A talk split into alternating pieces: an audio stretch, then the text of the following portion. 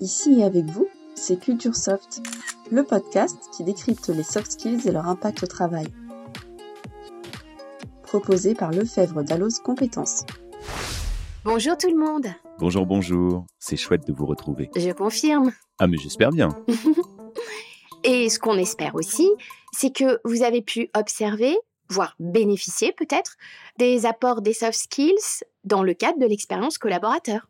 Pour info, c'était le sujet de l'épisode précédent. Voilà. Et donc, dans ce nouvel épisode, quelle est la grande thématique RH qu'on va explorer? Eh bien, disons qu'on peut utiliser deux termes différents pour en parler. Euh, ben comme ça, je, vois pas du tout. Un indice, euh, s'il te plaît? Cette thématique RH a connu de multiples réformes. Oh, alors là, sans hésitation, c'est la formation professionnelle. C'est ça. Le plus souvent maintenant, on parle de développement des compétences. Et la dernière réforme date de 2018. Avec la loi dite pour la liberté de choisir son avenir professionnel. Ça sonne bien, hein? J'avoue. Mais attends, attends. On va donc explorer le développement des soft skills? Ah non, non.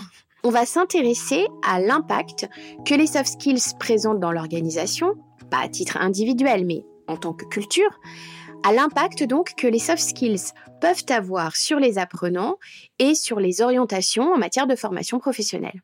Ah, d'accord.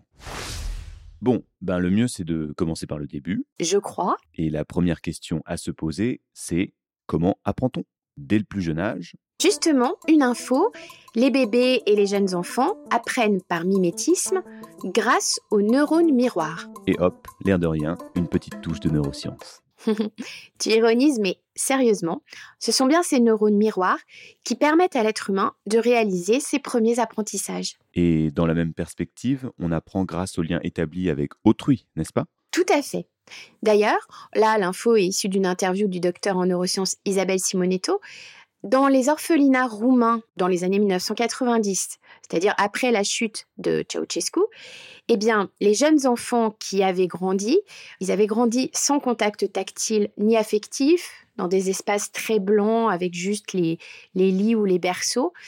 Et les médecins, euh, les chercheurs se sont rendus compte qu'ils étaient devenus quasi autistes pour beaucoup, et aussi que beaucoup souffraient de psychose. Quasi autiste, euh, c'est-à-dire? Alors, bah, il y a un professeur de pédiatrie et neurosciences qui s'appelle Charles Nelson de Harvard, qui conduit une étude d'ailleurs sur ce sujet. Donc lui, il explique qu'on parle de quasi-autisme parce que ces orphelins n'adoptaient pas tout à fait les mêmes comportements que les enfants qui souffrent d'autisme euh, dans un contexte entre guillemets classique. En tout état de cause, pour se développer, l'être humain et son cerveau ont donc un besoin vital de stimulation sociale. Absolument. Et plus généralement, si on en revient au développement des compétences euh, des adultes, hein, en l'occurrence, l'apprentissage peer-to-peer, c'est-à-dire de pair à pair, eh bien, c'est l'un des plus efficaces dans le cadre d'un apprentissage continu. Hmm, intéressant. Mais on est quand même loin des soft skills là, non? Pas tant que ça. Parce que si l'apprentissage se fait donc en partie par interaction sociale, il se fait aussi, d'autant mieux, qu'il va être aidé par certaines soft skills. Tiens donc, lesquelles? Eh bien, déjà, un collaborateur doté d'une bonne estime de soi va s'accorder le droit, si on peut dire, de réussir s'il suit une formation. À l'inverse, un collaborateur dont l'estime de soi est altérée va entamer une formation avec un tel doute sur ses capacités qu'il risquera de se mettre en position d'échec, et ce, d'emblée. Je vois que tu as quelques notions. Mais oui, euh, tu t'en aperçois à chaque épisode. C'est vrai. Bon, on revient aux soft skills. Un collaborateur maintenant doté d'une bonne connaissance de soi, avant on avait parlé de l'estime de soi, donc la connaissance de soi, eh bien, il va être plus lucide sur ses besoins.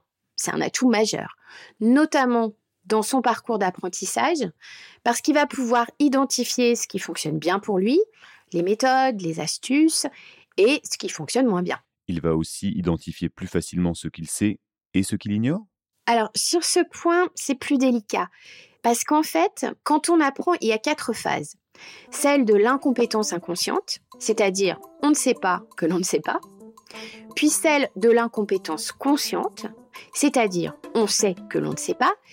Et d'ailleurs, c'est lors de cette phase euh, qu'on peut se décourager, voire abandonner. Ensuite vient la phase de compétence consciente, autrement dit, on sait que l'on sait. Et enfin, celle de compétence inconsciente où l'on ne sait pas que l'on sait et où on prend le maximum de plaisir. Ah oui, et du coup, on peut vraiment parler de processus d'apprentissage. Mais le plaisir n'intervient pas dès la phase 3, quand on sait que l'on sait? Si, tout à fait. Et la phase 4 correspond à ce qu'on appelle l'état de flow. Tu parles de phase. Mais le problème pour les organisations, c'est qu'un salarié en formation bien, ne produit rien. C'est vrai, et c'est ce qui conduit les entreprises à vouloir réduire le temps de présence en formation au maximum. Or, comme le processus d'apprentissage comporte ces différentes phases, Le risque en réduisant la durée de la formation est de perturber le processus, l'apprentissage ne pouvant pas alors se faire correctement. Tu as tout compris. On va revenir à l'estime de soi et à la connaissance de soi, qui sont de précieux alliés de l'apprentissage, si j'ai bien suivi. En principe, elles opèrent de concert avec la confiance en soi, non? Si, et chacun comprend bien que le fait de se faire confiance quand on apprend, bah, c'est un plus. À l'inverse, les formateurs observent souvent lors des sessions qu'ils animent que certains participants ont totalement perdu foi en leur capacité d'apprentissage, en général parce qu'ils ont eu des difficultés scolaires. Et le problème, c'est que sans confiance préalable, ou minimale, eh bien, il est encore plus difficile d'apprendre. C'est clair. Et je me dis que pour atteindre ces objectifs de formation, la persévérance va aussi jouer un rôle clé. Exact. Et puis, pour apprendre ou mieux apprendre, la gestion des émotions va être importante, ou plus précisément, la capacité à les réguler. D'ailleurs, du côté des formateurs, il me semble qu'on parle de frappe émotionnelle. Tu as raison, et c'est lié à la mémorisation. Mais bon, euh, on va pas entrer dans le détail, parce que là, je crois qu'on serait parti pour un autre épisode. ok, d'accord. Cela dit, il peut être intéressant de consulter des ressources sur ces frappes émotionnelles, et on va trouver des choses notamment euh, quand on parle de formation en réalité virtuelle. Eh bien, je note. Il me semble par ailleurs qu'une autre soft skill, la réflexivité, peut favoriser l'apprentissage. Oui, et la réflexivité est même l'un des principes de la formation en situation de travail, la FEST. Mais oui, et si je ne me trompe pas, l'action de formation en situation de travail consiste à placer des collaborateurs dans des situations apprenantes, moyennant un parcours d'action de formation en situation de travail. Ces actions sont construites de façon individuelle en fonction du niveau des apprenants dans les compétences visées. Bravo Et si la réflexivité est au cœur de la formation en situation de travail, c'est parce qu'il est déterminant d'interroger ce qui s'est passé à l'issue d'une situation apprenante, ce qui a fonctionné, ce qui reste à améliorer. D'accord. Et le collaborateur doit procéder à cette analyse seul? Parfois oui, mais souvent, un formateur qui va agir euh, en tant que tuteur va également donner du feedback, soit par rapport à ce que l'apprenant retranscrit, soit directement si cet accompagnateur était présent lors de la situation apprenante. Réflexivité, feedback, pas de doute, les soft skills sont nos alliés en matière d'apprentissage. C'est ça exactement. Et ça s'applique également à ce qu'on appelle l'organisation apprenante, Ah oui? Bah, Décidément, ces compétences euh, jouent sur tous les fronts. n'est-ce pas? Si on rappelle ce qu'est une organisation apprenante, c'est une organisation qui donne à ses salariés de multiples possibilités de développer leurs compétences et d'apprendre de façon formelle et informelle via différents leviers. Ressources en ligne, mobile learning avec des capsules de formation faciles à consulter, webinars, podcasts ou vidéos, apprentissage entre pairs. On en parlait au début d'ailleurs, groupe de co-développement, etc., etc. Une organisation apprenante favorise et facilite l'apprentissage parce qu'elle le considère comme un prolongement du travail, voire parfois comme faisant partie intégrante du travail. Ok. Et pour les soft skills? Eh bien, si on souhaite que les apprenants tirent pleinement parti des formations qu'ils effectuent, il faut être sûr qu'ils y adhèrent. Hmm, Tu veux dire quoi? Par exemple, un salarié que le service RH a inscrit à une formation, alors qu'il n'y trouve pas d'intérêt ou qu'il ne dispose pas de la bande passante nécessaire. Évidemment, il a peu de chances de développer la compétence visée. Mais il existe des dispositifs bien structurés de recueil des besoins de formation, dans les grandes entreprises notamment. C'est vrai, mais ça suffit pas toujours, parce que ces dispositifs, bah, ils restent avant tout techniques. Or, il est important d'être véritablement à l'écoute des besoins des salariés, et puis euh, de ceux des managers, hein, bien sûr, pour identifier le type de formation qui va être pertinent.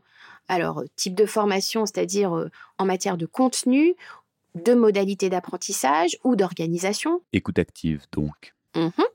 Oui, et aussi, ben, on va engager l'empathie, euh, le feedback, l'agilité émotionnelle, entre autres. Le développement des compétences, ça fonctionne vraiment sur de l'humain avant tout. En y réfléchissant avec toi, je me dis que pour que le fait de se former soit considéré comme valorisant et attractif, il faut que l'exemple vienne du haut. Si le dirigeant, le manager ou le responsable RH suit lui-même la formation, les salariés vont être incités à en faire de même. Absolument. Et il faut aussi que l'agenda du collaborateur ait été aménagé pour lui permettre de s'engager totalement dans sa formation. Pas de sollicitation pro pendant toute la durée de celle-ci. Voilà. Et puis, en amont de la session de formation, les objectifs euh, du parcours doivent avoir été partagés, ainsi que le niveau attendu, l'investissement en temps, finalement tout ce qui va permettre à l'apprenant de se situer par rapport à cette formation, de se projeter et d'évaluer en quoi elle lui sera profitable. Merci pour euh, toutes ces infos.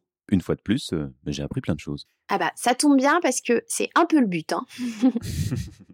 bon, en espérant que ce soit aussi le cas de celles et ceux qui nous écoutent. D'ailleurs, on vous donne rendez-vous très bientôt.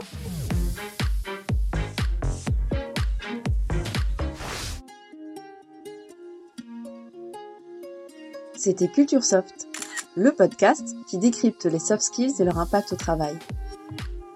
Retrouvez tous les épisodes sur le site de Lefebvre d'Allos Compétences et sur vos plateformes habituelles. Merci de votre écoute.